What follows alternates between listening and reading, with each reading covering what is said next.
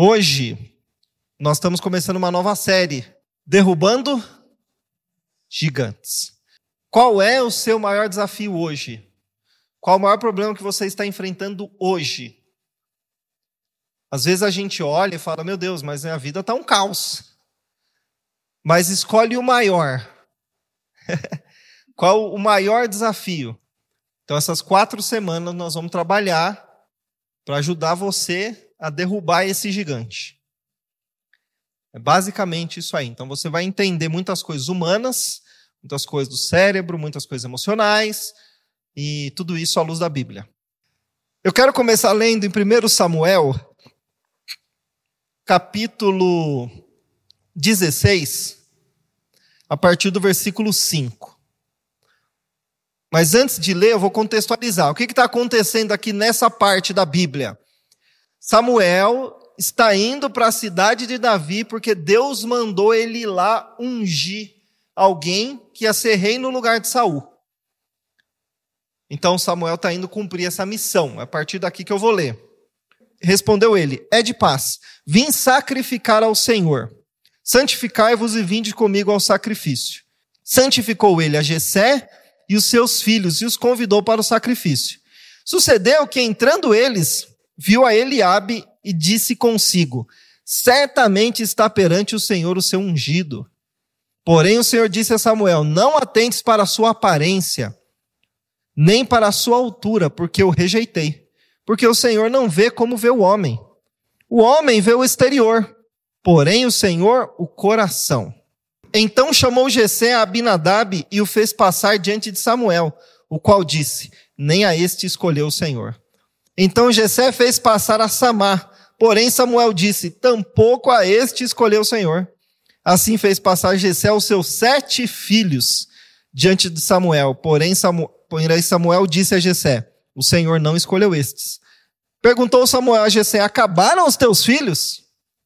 Ele respondeu: Ainda falta mais moço que está apacentando as ovelhas. Disse, pois, Samuel a Jessé, manda chamá-lo, pois não os assentaremos à mesa sem que ele venha. Então mandou chamá-lo e fê-lo entrar. Era ele ruivo, de belos olhos e boa aparência. Disse o Senhor, levanta-te e unge, pois este é ele. Tomou Samuel o chifre do azeite e ungiu no meio dos seus irmãos. E daquele dia em diante o Espírito do Senhor se apossou de Davi. Então Samuel se levantou e foi para Ramá. Bom, esse é o contexto. O que, que tem a ver isso com derrubar o gigante? Nós vamos chegar lá. É só para vocês entenderem aqui que tinha uma, uma, uma questão familiar ali, certo? Samuel foi para a família. E aí tinha o, o, o, mais velho lá, Eliabe, bonitão, fortão. Na hora que Samuel viu, o que, que ele pensou? É esse aqui. Aí Deus falou: calma, eu estou vendo o coração. Não olha para a aparência dele, não. Não é esse. E foi passando todo mundo e acabou. E aí Samuel fala assim: Ué, não tem mais ninguém? Tem mais alguém aí? Ele falou: Ah, tem um. Tem um mais novinho, ele está lá apacentando as ovelhas. Aí Samuel falou: Então vem. Na hora que, que Davi chegou, Deus falou: É esse aí. Ó. Vamos pensar no seguinte aqui. Depois, mais para frente na história, a gente, a gente vê que os, os irmãos de Davi é, for, se apresentaram como soldados do rei. Naquela época,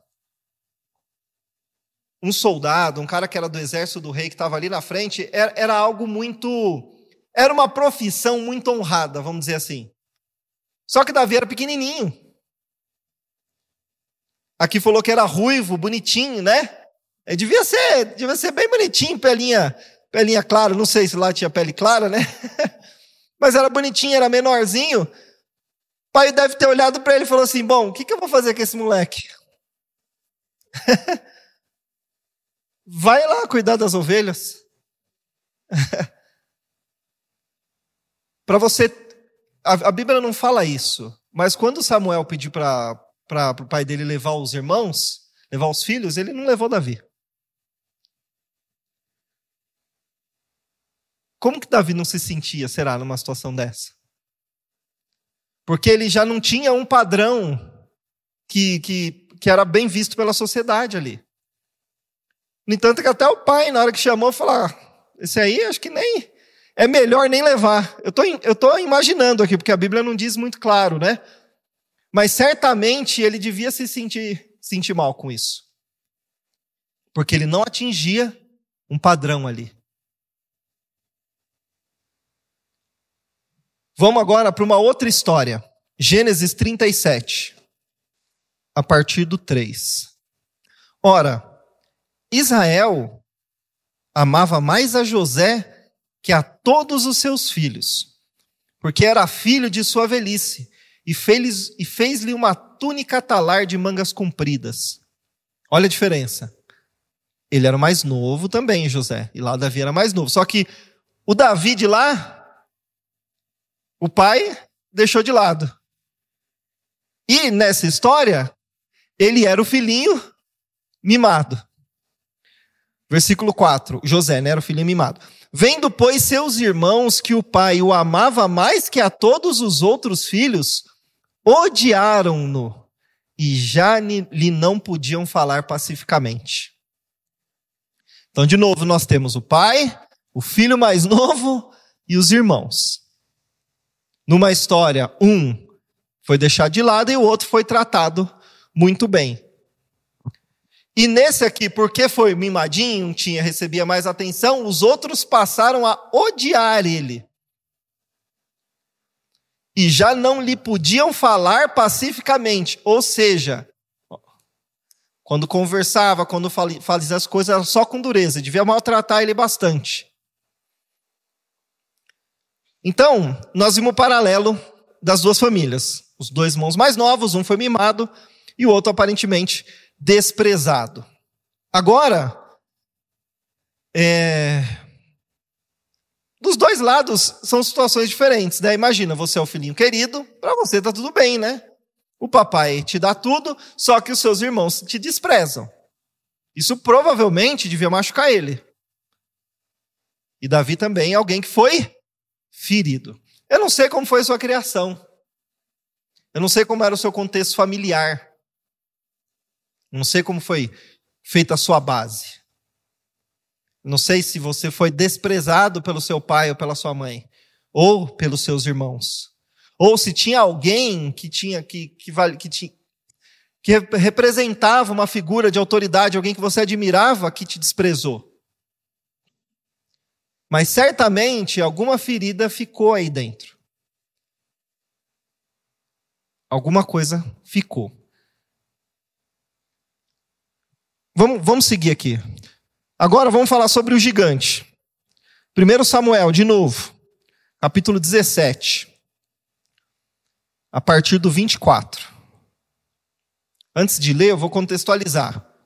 Tinha acontecido aquilo ali, e aquela Davi foi ungido, e aí começou a vir uma guerra. Vieram os filisteus que eram inimigos, e aí estava todo mundo preparado para a guerra. Só que aí chegou um cara e falou assim: ó, vocês não precisam se preparar para a guerra.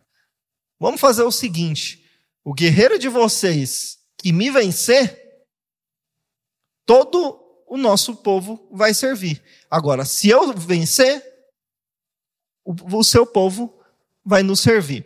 Basicamente isso. Mas quem era esse cara? Golias, que era um gigante. Então, na hora que ele falou isso, todo o povo tremeu. Sabe quantos dias ele ficou fazendo essa afronta? 40 dias. Então eles chegaram para a guerra, ele foi lá e se apresentou e falou isso aí e voltou. E aí o povo começou a tremer, temer. 40 dias ele fez isso. Ele ia lá e falei, e aí? Alguém já, já se apresenta? Ninguém se apresentava. 24. Todos os israelitas, vendo aquele homem, fugiam de diante dele e temiam grandemente. E diziam uns aos outros: Viste aquele homem que subiu? Pois subiu para afrontar a Israel. A quem o matar, o rei o cumulará de grandes riquezas e lhe dará por mulher a filha, e a casa de seu pai isentará de impostos em Israel. Ó, que beleza, hein? Se você matar ele você vai casar com a filha do rei, você, ele vai te dar muito dinheiro e sua família não vai pagar imposto. Então falou Davi aos homens que estavam consigo, dizendo: Que farão aquele homem que ferir a este filisteu e tirar a afronta de sobre Israel? Quem é, pois, esse incircunciso filisteu para afrontar os exércitos do Deus vivo? menino é invocado, né? E aí o pessoal repetiu para ele o que o rei tinha dito. Aí versículo 28, olha a figura do irmão. Ouvindo Eliabe, seu irmão mais velho, falar aqueles homens, acendeu-se-lhe a ira contra Davi e disse, por que desceste aqui? E a quem deixaste aquelas poucas ovelhas no deserto? Bem conheço a tua presunção e a tua maldade, desceste apenas para ver a peleja. Vamos lá, agora versículo 34. Nesse, nesse meio termo, Davi se apresentou a Saul. Falou assim: Eu vou lá. Eu vou lá enfrentar esse cara. Imagina a situação, né? Ele devia ter, segundo alguns historiadores, ele tinha 1,60m, ele é baixinho. Então imagina, né? Vai lutar com um gigante. Respondeu Davi a Saul: Teu servo apacentava as ovelhas de seu pai, quando veio um leão ou um urso e tomou um cordeiro do rebanho. Eu saí após ele e o feri, e livrei o cordeiro da sua boca. Levantando-se ele contra mim, agarrei-o pela barba e o feri e o matei. Teu servo matou tanto o leão como o urso. Este incircunciso filisteu será como um deles, porquanto afrontou os exércitos do Deus vivo. Olha que interessante. Esse menino, enquanto estava apacentando as ovelhas, provavelmente, né? Puxa, eu queria estar tá lá fazendo alguma coisa mais útil, queria estar tá lá na, na batalha. Um dia veio um urso e ele matou o urso. Um dia veio o leão e ele matou o leão. Mas aqui tem um, uma coisa interessante. Ele não, ele não, não chama para si a vitória. No versículo 37, ele fala assim, fala assim: ó, O Senhor me livrou das garras do leão e das do urso. Então ele sabia que Deus tinha dado força para ele. O que, que eu quero falar para você agora? Às vezes, você desfalece no meio da, da briga, no meio da dificuldade, porque você faz muito esforço por si mesmo. E aí a gente erra. Aí a gente cai. Aí não consegue de novo. Não consegue de novo. O que, que vem? Frustração. Aí você se frustra. E aí você fala assim: Poxa, eu, sou, sou, sou, sou uma desgraça mesmo. Não dá. Nós temos que entender que Deus é que faz as coisas. Olha que interessante. Davi tinha sido desprezado pela família, mas Deus aproveitou esse momento para preparar ele. Sabe por que, que ele foi para o gigante? Ele fala aqui, ó, no versículo que eu li, ó, versículo 37, o Senhor me livrou das garras do leão e do urso, ele me livrará das mãos desse filisteu. Então ele entendeu que aquilo que aconteceu era Deus preparando ele para aquele momento. Então, às vezes, a gente fica olhando para os problemas da nossa vida para as coisas que aconteceram, as coisas que fizeram com a gente. E dá valor demais para o mal que fizeram para nós. Só que a gente esquece que Deus é que conduz a nossa vida. E muitas vezes a dificuldade é Deus nos preparando para algo que Ele quer nos dar lá na frente. Mas a gente não consegue, na hora a gente não, não percebe. Ainda vamos falar mais sobre isso, tá? Vamos lá agora em Gênesis, de novo. Gênesis 37. Eu vou ficar indo para lá e para cá nessas duas historinhas. A partir do 12 agora. Eu acho muito interessante que Davi foi encontrar com os irmãos, os irmãos estavam na guerra, né? Ele estava sozinho. O pai falou: Ó, vai lá, leva comida e vê como eles estão, quero saber se eles estão bem. E aqui em Gênesis acontece a mesma coisa. E como foram os irmãos apacentar o rebanho do pai? Em Siquém, perguntou Israel a José: Não apacentam teus irmãos o rebanho em Siquém? Vem, enviar-te-ei a eles. Respondeu-lhe José: Eis-me aqui. Disse-lhe Israel: Vai agora e vê se vão bem teus irmãos e o rebanho. E traze-me notícias. Assim o enviou do vale de Hebron, e ele foi a Siquém. 18. De longe o viram os irmãos dele. E antes que chegasse, conspiraram contra ele para o matar. E diziam ao outro: Vem lá o tal sonhador, vinde, pois agora, matemo-lo e lancemo-lo numa das cisternas e diremos: Um animal selvagem o comeu, e vejamos em que lhe darão os sonhos. O contexto é o mesmo. Percebe que é, é, tem um paralelo aí. Quando Davi chegou lá querendo saber o que aconteceu, o irmão dele falou: Vai embora daqui, rapaz. Só quer ver, você só está interessado em ver, ver gente morrendo? Vai embora. E Davi se apresentou ao rei. Aqui, ah lá, ele está vindo. Vão matar ele. A gente mata ele, joga ele num buraco, fala que foi um animal que matou. Olha que ponto. Olha o gigante que cada um tinha que enfrentar. Isso não foram com pessoas de fora, era, era dentro da família. Imagina um pai aqui, que foi José, Jacó, que passou anos acreditando que tinha perdido um filho. A dor de perder um filho. Ele sentiu, mesmo que o filho não tivesse morrido. Ele sentiu isso aí. Ele passou anos acreditando que o filho tinha morrido. A gente não é preparado para isso na vida, né? Quem é pai sabe disso, né? Dois gigantes aqui. Então entendemos a história, né? Tinha problemas familiares, os dois tinham questão de rejeição, de ter sido desprezado. Um já tinha entendido algo que Deus tinha preparado ele. Naquele momento ele já confiava em Deus, e o outro era um adolescentezinho que só estava indo obedecer o pai. E a gente conhece o que aconteceu com, com José, não conhece? Os irmãos, um irmão intervém e fala: Não, não vamos matar, não. Não vamos fazer isso, vende ele como escravo. E aí eles machucam ele e tal, e acaba vendendo ele como escravo. Basicamente isso aí. E aí, quando eles voltam, eles pegam as roupas, eles matam um animal, pegam as roupas de José com sangue e fala para o pai: tá, ó, o menino morreu. E aí José é preso. Ele vive como escravo, vai para casa de Potifar, começa a servir ali.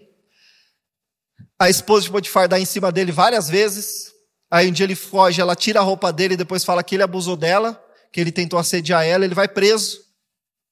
Olha quanto buraco. Não sei se já passou isso na sua vida. Você fala, não dá para piorar esse negócio. É ou não é? E aí você dá um passo, de repente parece que fica mais difícil. Não é possível. Não, eu acho que agora já, acho que agora já deu. Aí você dá mais um passo. Parece que você sufoca, né? Às vezes a gente perde até a esperança. Bom, eu quero falar um pouquinho sobre essa questão da rejeição. Nós temos uma necessidade de pertencimento muito grande. Faz parte isso da nossa biologia. E também é, é mais seguro para nós pertencer a algo. O nosso cérebro, ele fica em modo de sobrevivência. Estou resumindo, né? E uma das coisas que mais garante a minha sobrevivência é eu pertencer a uma comunidade. Porque isso me protege, guarda a minha vida. Eu não estou falando isso para a nossa realidade agora, tá? Porque o nosso cérebro não está para o nosso cérebro, para o nosso inconsciente, nós não estamos nessa modernidade. O mecanismo dele funciona para você viver na selva, para você viver em ambiente hostil. Então você imagina que você está lá na sua tribo e você é um rebelde, quer viver sozinho. Vai dar certo esse negócio? Não vai. Por quê? Porque como que você come? Como que você se protege? Você vai sair para caçar, o que é mais seguro? Não é mais seguro você estar tá em grupo? Então, essa questão do pertencimento é muito importante ainda para o nosso cérebro. Porque se você se sente rejeitado, é perigoso. Por quê? Porque quem sou eu? Para onde eu vou? O grupo, além de, de te trazer segurança, é como se te desse uma identidade. Por isso que você pode perceber que crianças que perdem, que não, que não tem um pai presente, que não tem uma figura masculina ali que, que cuida, que está do lado, que orienta, eles começam a procurar em outras coisas. Aí começa a procurar em, em, em grupos, em, em, geralmente ídolos de música, esse tipo de coisa assim. Alguns vai para o esporte, né? Porque olha para um cara, eu quero ser igual a isso, vai para o esporte acaba não fazendo coisa errada. Mas dependendo do que for, ele vai procurar sempre uma referência. Porque a gente precisa ter uma referência. O que eu vou me tornar? Você imagina uma criança que nasce o cérebro dela tem isso dentro. Eu preciso sobreviver, eu preciso crescer, eu preciso me adaptar aqui, eu preciso viver em sociedade, eu preciso viver em comunidade. Só que ela não tem uma referência. Como que cresce uma criança dessa? Por isso que gera muito, muito sofrimento a questão da rejeição. E aí, muitas vezes, gera o efeito contrário. Porque a, a criança ela pensa assim: o problema isso eu não estou falando que é consciente, tá? A criança não fica analisando isso, não. Ela, ela não pensa assim, o problema não é. O pro... Ah, meu pai tem problema, ele não sabe ser um bom pai. Ela não pensa nisso, ela pensa assim: eu sou um problema. Eu devo ter um problema muito grande. Eu acho que eu não presto. E aí, ela. Percebe como é invertido a coisa? Porque ela pensa assim: ele é meu pai, ele devia me amar. Ele devia cuidar de mim. Mas eu não estou recebendo, eu acho que eu tenho algum problema. Isso, se a gente não trata, carrega para a vida inteira. E aí você não consegue se encaixar, você não consegue se aceitar, você não consegue ser feliz. Por quê? Porque gerou uma crença, foi algo que foi sendo repetido durante a vida. E aí você acaba enxergando o mundo desse jeito. Aí qualquer coisa que as pessoas fazem é porque não te amam, é porque te rejeitam. Cada um reage de uma maneira. Alguns acabam indo para dar problema, outros acabam se isolando como defesa, outros acabam se tornando é, agressivos, porque é a maneira de se defender. Mas eu vou chegar mais lá nisso aí. Tá fazendo sentido para vocês o que eu estou falando? Sim? Entenderam o contexto da rejeição aqui? Os dois sofreram isso, né? Quem já sonha, quem sonha na vida aqui? Não estou falando sonhando de dormir, não, tá? Sonhar, até sonho na vida. Eu ainda quero fazer isso, eu quero fazer aquilo. Sim? É isso aí, tem que sonhar mesmo. Isso, isso dá motivo para a gente viver. Tem gente que fala assim: ah, não dá mais tempo, vou sonhar. Sai fora disso. Porque se tem uma coisa que, que o diabo quer, é anular você. É fazer com que você vive, pare na vida. Que você deixe de sonhar, que você deixe de ter esperança, que você deixe de caminhar. É isso que ele quer. Que quando você faz isso, ele anula tudo o que Deus tem na sua vida. Porque tudo que Deus tem para fazer na sua vida e através da sua vida depende de você ter vontade de viver, de você querer conquistar, de você querer ir para cima, de você ter esperança. No momento que você perde isso, ele anula tudo que Deus quer fazer na sua vida. Ele é o mais interessado em que você pare. Então não deixa isso aí é, atrapalhar a sua vida, tá? Eu lembro quando eu era criança, eu estava até editando um vídeo meu hoje, e aí eu estava contando essa história. Quando eu era criança, eu queria ser mergulhador. Todo mundo perguntava para mim: o que você quer ser quando crescer? Mergulhador. Eu nem sabia se dava para ganhar dinheiro com isso, né? Mas eu queria ser mergulhador. Qual era o seu sonho quando você era criança? Vocês viram o, os irmãos de Davi, quando vieram, de José, quando vieram, falaram assim: lá vem o tal sonhador. Por que falaram isso? Porque ele teve um sonho antes. E eles sonhavam que a lua e as, o sol e as estrelas se curvavam perante ele, representando os irmãos, o pai e a mãe.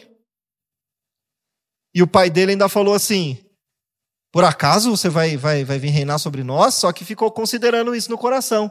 Os irmãos então falou: "O quê? Esse moleque mimado e ainda quer dominar na gente? Não, vamos acabar, vamos ver se vai dar o que o sonho dele." Muitas vezes na sua cabeça vem esses irmãos. você? Quem é você para fazer isso? Olha o que aconteceu na sua vida. Você, é, você é um... Olha como você é, olha o que você faz. Você acha que tem jeito? Para com isso. Põe a cabeça no chão. Vai, vai. Menos, menos, menos. Tem ou não tem essas vozes? Pois é. Quantos gigantes nós temos, né? Se acha incapaz, insuficiente, baixa autoestima, se desmotiva para viver, não, não dá mais. Tudo isso é sinal de que tem alguma coisinha lá dentro que foi programada errada. E você vai sempre enxergar o mundo de acordo com quem tem dentro de você. É sempre assim. Quem gosta de gato? Animal, gato. Levanta a mão. Alguém aqui? Beatriz. Os gatos, coitados, são, são, são injustiçados. Eu também não gosto de gato, não quero nem ver perto. Se vê, se vê cachorro, cachorro é toda uma maioria, né? Os gatos são muito injustiçados. Aí você percebeu? Se eu falo gato, a Beatriz gosta. A minha esposa, que também é Beatriz, tem alergia a gato. Percebe como, como a coisa é? Porque cada um enxerga a coisa de uma maneira diferente. Aqui, as coisas que estão fora têm uma representação interna. Se eu te pedir 20 mil reais para comprar um violão, o que, que você vai falar para mim? é? Para mim, eu, ia, eu tava, estaria fazendo um excelente investimento. Um violão de 20 mil. Para mim, por quê? Tem uma representação interna. Você enxerga o mundo como você é. Você enxerga as coisas como você é. Baseado nas experiências que você teve na vida. Porque o cérebro só, só consegue é, identificar aquilo que ele aprendeu. No entanto, que você vê que criança não vê maldade em nada. Ela não vê maldade. Ela é enganada fácil, qualquer coisa que você falar, ela acredita. Se eu falar pro Josué que, que eu colocar a roupa de Superman nele, ele pular da varanda, ele vai voar, o que, que ele vai fazer? É. Tem um amigo meu, quando era pequeno, ele tentou fazer isso. A mãe dele pegou ele e ele estava em cima do muro. Porque acreditava. É isso aí. Então, quando a gente vai crescendo, a gente vai sendo ferido. Vai ou não vai? E aí a gente vai se fechando. Cria uma capa. Só que isso é um problema. Porque, na maioria das vezes, isso impede a gente de viver de verdade. Porque a gente fica na defensiva. Sim ou não? Estava até conversando com um casal, eu falei, falei o seguinte, eu sou uma, imagina, eu sou pastor, e o que, que o pastor faz? Lida com com gente. Eu faço isso há 15 anos. É tempo, né? E se eu falar para você que teve um período na minha vida que a última coisa que eu queria ver na minha frente era gente? Eu falar para minha esposa assim: se eu puder viver só de internet e não falar, não, não, não me relacionar com ninguém, excelente. Ia dar certo o que Deus tem para minha vida? Mas isso foi resultado de muita coisa que foi acontecendo muito machucado, muitas pessoas com falsidade, muitas coisas foram acontecendo, eu fui, não sabia lidar, fui machucando, fechando, fechando. Chegou uma hora que você falava para mim, vai fazer uma visita, eu falei, nada.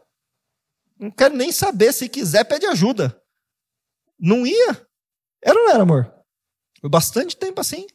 Falava de coisa de pessoa, de lidar, de conversar, de, dava um negócio dentro de mim assim. A vida vai fazendo isso com a gente, porque a gente não sabe lidar. E aí o que, que acontece? Você se fecha, mas quando você se fecha, você perde de desfrutar a vida. Eu não estou falando para você ser bobo, né? Acreditar em qualquer coisa, em qualquer pessoa. Mas você tem que entender que para você realmente florescer, você tem que dar oportunidade para a vida. Você não pode perder a esperança. Você não pode perder a esperança nas pessoas. Você não pode perder a esperança na vida. Tem que avançar. Tem jeito para você, viu, Israel? Tem jeito para você, Camila. Se não tivesse, Deus já tinha levado. Então, então dá tempo sim. Bom, vamos lá. falei bastante essa parte, né? Senão sai daqui mais. O antídoto agora. Vamos lá em Samuel, 1 Samuel 17, 45. Davi, porém, disse ao filisteu: Tu vens contra mim com espada e com lança e com escudo. Eu, porém, vou contra ti em nome do Senhor dos exércitos, o Deus dos exércitos de Israel, a quem tens afrontado. Imagina, eu fico imaginando a cena. Davi chegou lá em Saul e falou: Eu vou. Eu pego esse cara aí, já matei um urso, já matei um leão, Deus está comigo. Saul olha para ele assim. Vamos, ele, eu imagino, né? Nós vamos ter que resolver esse negócio de um jeito. É melhor perder esse menininho aí do que perder todo o, o exército. Aí falou: então vai, eu vou te dar minha armadura. Colocou a armadura em Davi, baixinho, Saul era alto. Colocou a armadura em Davi, Davi não conseguia nem se mexer. Davi, deixa quieto, você é armadura mesmo. Você vai com o quê? Foi lá no rio, escolheu cinco pedras.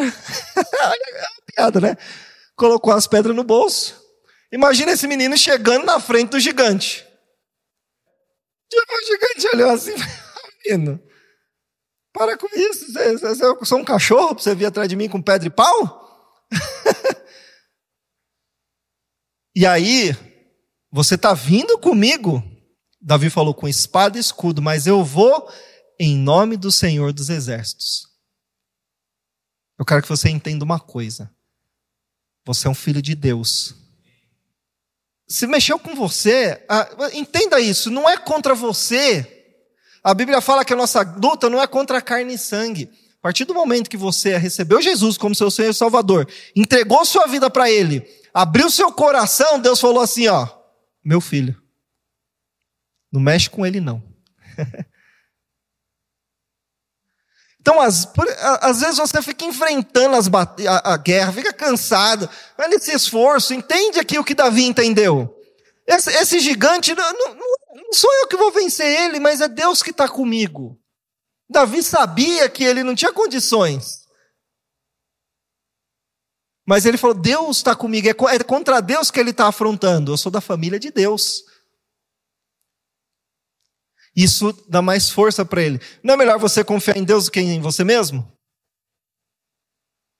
Então tenha essa consciência, Deus está sempre com você. Ele vai, ele vai dar direção. Vai para cima. O diabo fica fazendo igual o gigante, igual o filisteu. O que, que você está fazendo? Você acha que você vai conseguir? Sai fora, acabo com você hoje. Sabe como que é isso na vida? Seu empreendimento não vai dar certo, não. E você está pensando o quê? Olha a sua vida, olha quanta besteira que você fez. Para com isso. Você acha que você vai romper financeiramente? Você acha que sua família vai dar certo? Você acha que vai, você vai se equilibrar? Para, olha lá aquilo ali. Olha aquilo ali, fica mostrando sempre as suas fraquezas. Por que ele faz isso?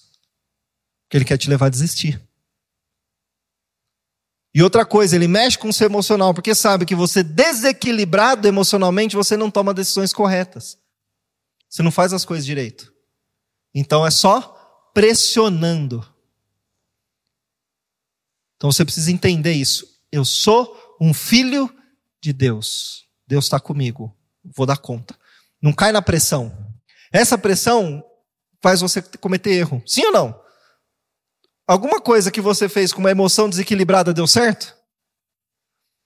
Nunca, to nunca faça nenhuma promessa quando você está muito feliz Nunca desista quando você está triste. E nunca faça nada quando você está com raiva.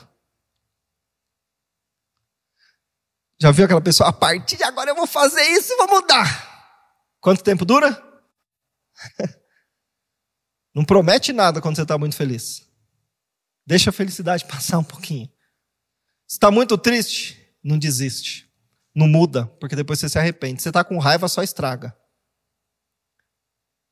Então, a, as coisas vêm mesmo para desequilibrar gente, para tentar desequilibrar. Então, muitas vezes é melhor dar um passo para trás, respirar, esperar passar, passa um dia, passa dois, você pensa com mais clareza, dá tempo de você entender muitas vezes o que Deus quer, muitas vezes você não precisa nem pôr a mão, a coisa já se resolve. A maior parte dos seus problemas acontecem só na sua cabeça. Você fica lá, ai, eu vou, isso, meu Deus, e se acontecer isso e aquilo, aí vai ser assim, assim, aí entra desespero, aí estrutura toda a família, todo mundo entra em caos, de repente você vai lá e faz, aconteceu nada. Então, não deixa a imaginação, né? O cérebro não faz diferença do real imaginário. Você começa a imaginar as coisas, para ele acontece aquilo mesmo. Tá? Aí começa, todas aquelas emoções ele começa a produzir como se aquilo tudo tivesse acontecendo. Você vive a situação sem ela acontecer. Ansiedade, estresse, tudo isso é produzido pela imaginação também, além da situação. Só que aí, o estresse, essa ansiedade, essas coisas, está lá, ó. Imagina, você deitado na cama assim, Ih, não vai dar certo aquele negócio. E aquele dinheiro que eu precisava. Ai, meu Deus, aí eu fui lá. Ai, meu casamento. Ai, meu Deus. Ai. E o cérebro produzindo, produzindo, produzindo, produzindo. Ficou tudo dentro de você. Aí daqui uns anos, nossa, estou com uma dor de estômago. Ou, oh, ai, do nada comecei, assim de dor nas costas. Ai, eu estava no serviço, de repente tive uma crise de ansiedade. De repente. Foi o, você caiu na conversa do gigante. Ele começou a falar para você ó, o que ele queria fazer. Ó. E aí você ficou ouvindo. Imagina Davi ali, né? Ih, rapaz, imagina se ele vir com essa espada, o que, que eu vou fazer? Né? Ih, ele, olha o tamanho do escudo dele. Na verdade, se eu tomar um tapa desse cara, acho que eu morro. E não sei o quê. Aí, o que, que ele vai fazer? Corre, né? Ou morre antes, né? Bom, vamos continuar aqui, senão a gente não sai daqui hoje. Estão me acompanhando bem? Tranquilo? Vamos lá então. É... Eu li o 45, né? Agora vamos lá, o 49. 1 Samuel 17, 49. Davi meteu a mão no alforje e tomou dali uma pedra, e com a funda lhe atirou, e feriu o filisteu na testa. A pedra encravou-se-lhe na testa e ele caiu com o rosto em terra. Imagina, o gigante estava vindo correndo, ó. Davi pegou, sabe que é a funda, né? Não é estilingue, é um, um, é um, uma arminha assim que ele põe a pedrinha aqui, gira e imagina para com estilingue é mais fácil. Imagina rodando. Rodou, rodou, acertou de cara, pum, caiu. Eu gosto demais da história de Davi.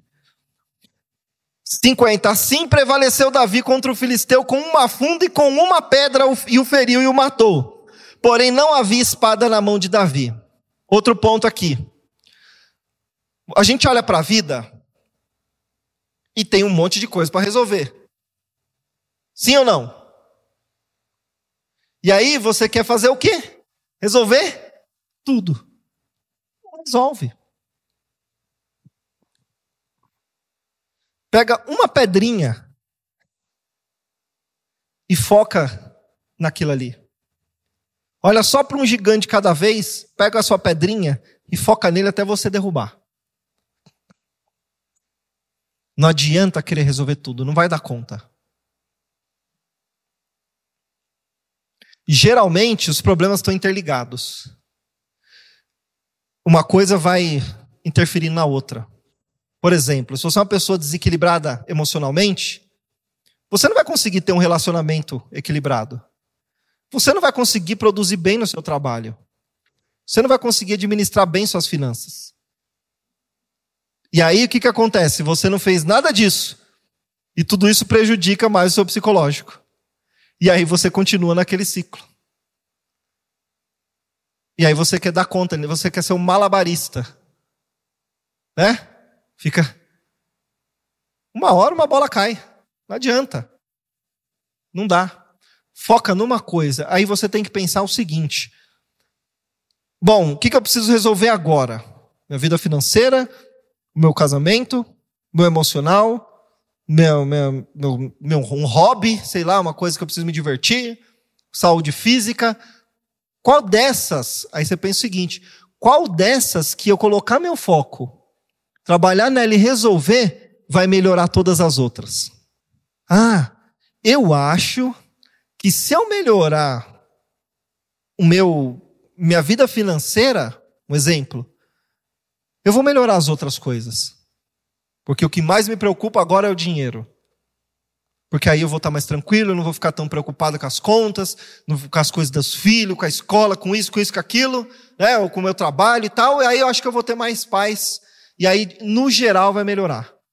Ou, eu acho que se eu focar agora no meu emocional, conseguir me equilibrar emocionalmente, isso vai melhorar todo o resto. Por quê? Porque eu equilibrado emocionalmente, vou gastar com qualquer coisa, eu não vou brigar com meu filho, com meu marido, eu não vou estourar no serviço, eu vou conseguir dar conta de tudo. Então já melhora tudo.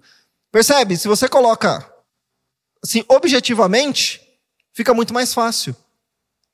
E aí você tem que focar naquilo. É um bom exemplo isso aqui, porque Davi matou o gigante, não foi? Só que tinha um exército. Só que matou o gigante, o exército, ó.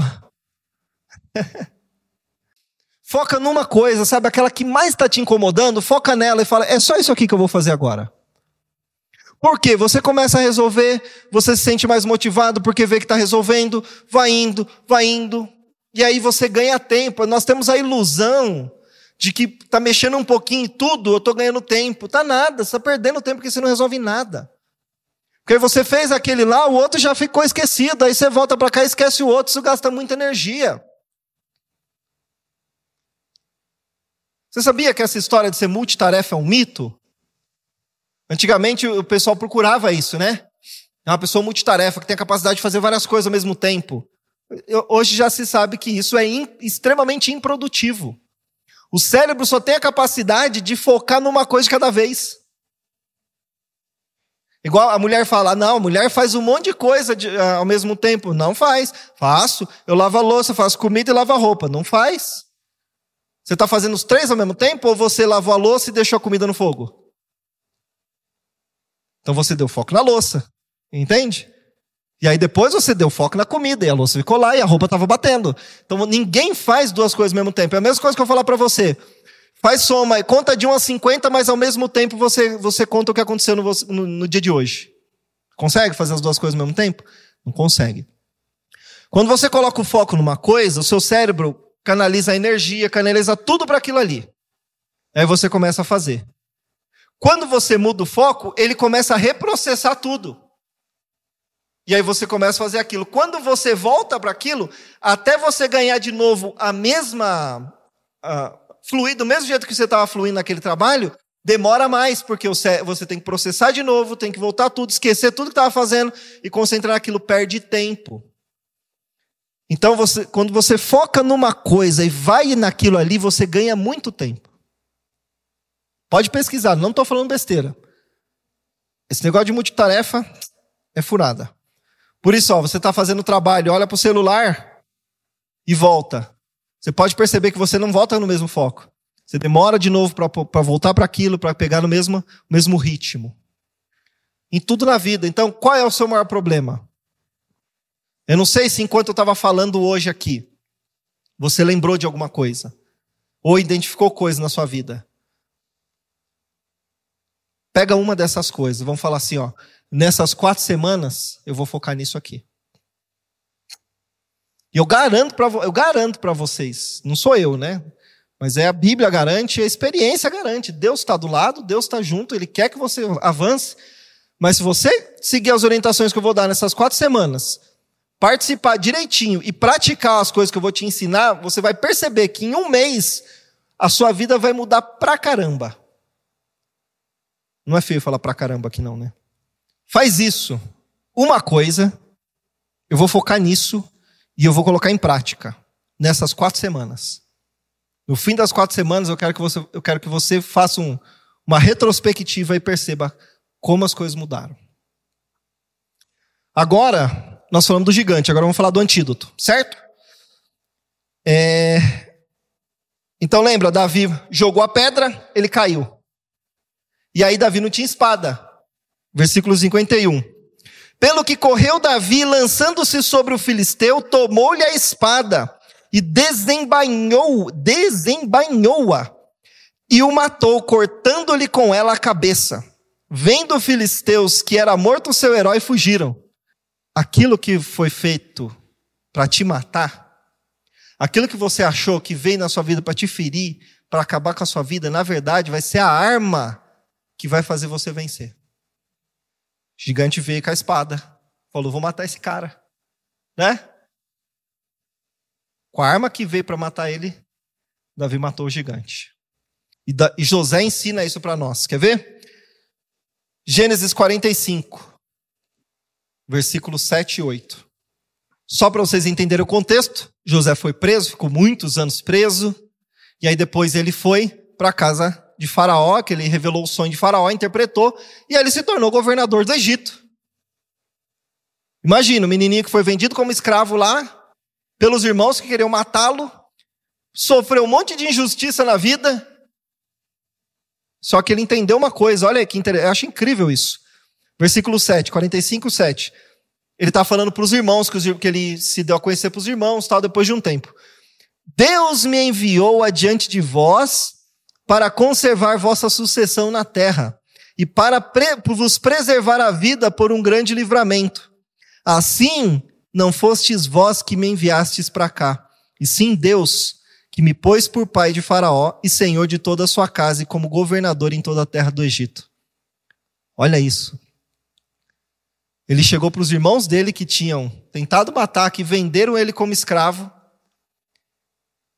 Aí ele falou assim: fica tranquilo, não foi vocês que causaram o problema, não, foi Deus. E ele me mandou aqui por um motivo: para preservar a vida de vocês e de toda a terra, porque está vindo grande fome. Imagina se esse menino passasse a vida se vitimizando. Se ele passasse falando de todas as feridas que fizeram. Eu só fui ajudar meu pai. Eu só queria ajudar ele. Puxa, eu só queria que meus irmãos me aceitassem. Eu até compartilhei o meu sonho, estava tão feliz. Por que, que eles queriam me matar? Por que, que eles me rejeitaram desse jeito? Por que, que eles fizeram assim? Não é justo. E meu pai, que nunca veio me procurar. Se ele, ele entrasse por esse caminho, o que teria sido dele? Mas ele falou assim: Olha, não foi vocês, não, foi Deus. Vocês sabiam que o antídoto para veneno de, para picada de cobra é o próprio veneno dela? é. Você tem que fazer da sua dor o seu antídoto. Se Deus colocou isso na sua vida, é porque através dessa ferida você vai curar outras pessoas. Mas você sabia que os planos de Deus para a sua vida podem ser frustrados por você? Porque vai sempre depender de como eu ajo, da minha atitude. Nós temos livre-arbítrio. Deus não interfere nisso. Ele tem um plano para você. Quando a Bíblia fala assim, ó, todos os seus dias foram escritos, não significa que tudo que está acontecendo na sua vida Deus escreveu. Eu achava que era isso.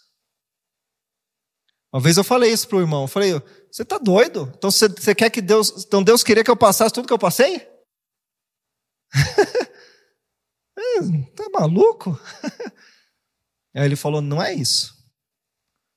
Imagina que Deus traçou a linha assim, ó. Falou: tem um propósito na vida dela. Eu espero que ele escolha esse caminho aqui. Mas aí você pode vir para cá, ó. Você pode ir para lá, ó. Deus, pela misericórdia dele, ele sempre dá um jeito de aparecer, de tocar em você para trazer você de volta para o caminho. Mas a escolha sempre vai ser nossa. A pergunta de hoje é essa: Como você escolhe enxergar as coisas que aconteceram na sua vida? A maneira como você enxergar isso vai mudar tudo. Davi estava olhando um gigante, mas ele não estava, ele sabia que o gigante estava enfrentando a Deus. Então ele falou assim: ah, contra Deus, meu, ninguém derruba, eu vou lá. Estou tranquilo. José falou assim: não, não foram meus irmãos. Eu entendo tudo que eu passei hoje, me amadureceu, me fortaleceu, me ensinou lições, eu aprendi a administrar, eu aprendi a lidar com as coisas. E hoje Deus me colocou aqui para poder salvar eles. Então, tudo depende de como você enxerga. Às vezes a gente fica preso na nossa dor, né? Às vezes a gente quer usar nossa dor como prêmio, né? Parece que é a única maneira de alguém olhar para nós. É quando eu conto a minha dor. Mas vou te contar uma coisa: você não, não é coitadinho, não. Eu tenho uma raiva quando os outros falam isso. Ai, coitado, coitado nada. Esses dias a gente estava na Páscoa, a Bia tinha um dia que trabalhou até as três da manhã. A gente rala bastante, ela trabalha mais que eu, né? Mas todo mundo trabalha bem. Aí minha mãe fala, ai, coitado. Fala, coitado nada. Deus está dando trabalho, está dando saúde, está dando. Né? Que coitado? É, coitado é se de alguém que está ali, não tem o que comer, não tem. Nem esse é coitado também, ninguém é coitado. Esse espírito coitadinho é coisa do capeta. Você não é coitado. É filho de Deus. É, a gente fica colocando isso na cabeça das crianças de pequeno, aí a gente cresce e quer ser a criancinha, né? Ai, tadinha, ai, tadinho. É assim ou não é? Ai, tadinho, tadinho. Já fala logo pro meu filho. Eu falo, não exagera não, que senão você morre aí. Já... Bate a canela, começa a... Eu falo, peraí, peraí, quebrou alguma coisa? Não, então por que você está gritando? Calma, filho. No dia que você gritar, eu não vou acreditar em você e se acontecer uma coisa errada. Se uma coisa de verdade, eu não vou olhar para você não vou acreditar. Mas aí o que, que as pessoas fazem? Supervalorizador. Aí quando você cresce, o que, que você quer que as outras fazem com você? Só que a vida não é assim. Seu patrão não quer saber se está gripado. Não quer saber se sua mãe morreu, seu tio, o que aconteceu com você. Então, nós temos que, nós temos que estar preparados é para a vida. Então, você não é coitadinho. Eu vou provar isso na Bíblia para você. Vamos lá, Salmo 49, versículo 7.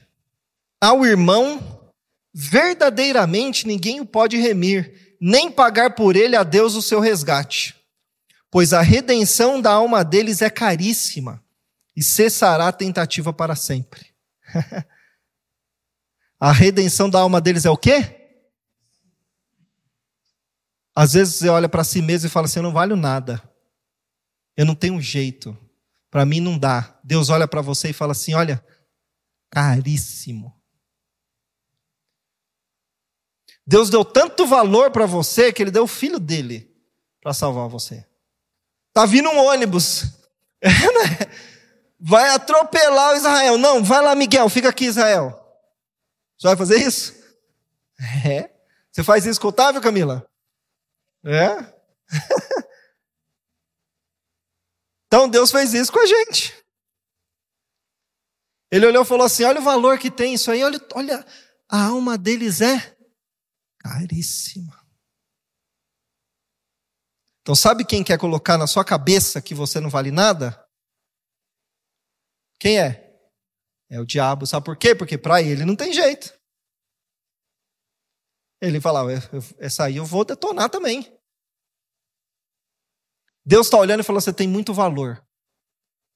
Eu quero realizar seus sonhos. Eu quero que você seja feliz. Eu quero transformar sua vida. Eu quero que você tenha uma vida abençoada. Eu quero que você tenha uma família abençoada. Eu quero que todas as áreas da sua vida prosperem. É esse é o coração de Deus.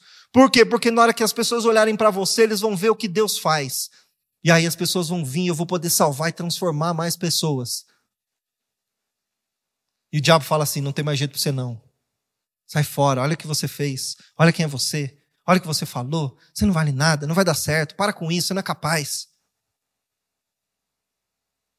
Às vezes a gente ouve isso dos pais quando é pequeno. E aí, tem coisa que o diabo não precisa nem falar, porque já ficou gravado. Já está lá, ó. E você acreditou tanto naquilo recebeu aquilo, acreditou, só isso mesmo, então tá bom. Sua vida não anda. Rejeita isso aí. Porque quando Deus olha para você, ele vê, caríssimo, tem esperança. Eu paguei um preço alto. Você joga fora a coisa que você pagou caro? De jeito nenhum, né? Deus pagou com o sangue do filho dele, com a vida do filho dele. Você acha que ele vai jogar fora? Dá valor. Então, como que você prefere enxergar, se enxergar? Como as pessoas enxergam, como o mundo diz que você é, como a situação diz que você é, ou como Deus enxerga você? Em que, que você prefere acreditar? Bom, hoje era isso. É... Tenha isso no seu coração nessas quatro semanas. Vou, vou, vou derrubar esse gigante. Vou ressignificar minha vida. Não vou ficar desse jeito, não. Vou derrubar esse negócio aqui. Tem um versículo lá, não, vou ler, tá? Posso ler? Eu não ia ler ele, mas eu vou ler. Provérbios 26, 13. Diz o preguiçoso: Um leão está no caminho, um leão está nas ruas. O que está querendo dizer esse versículo?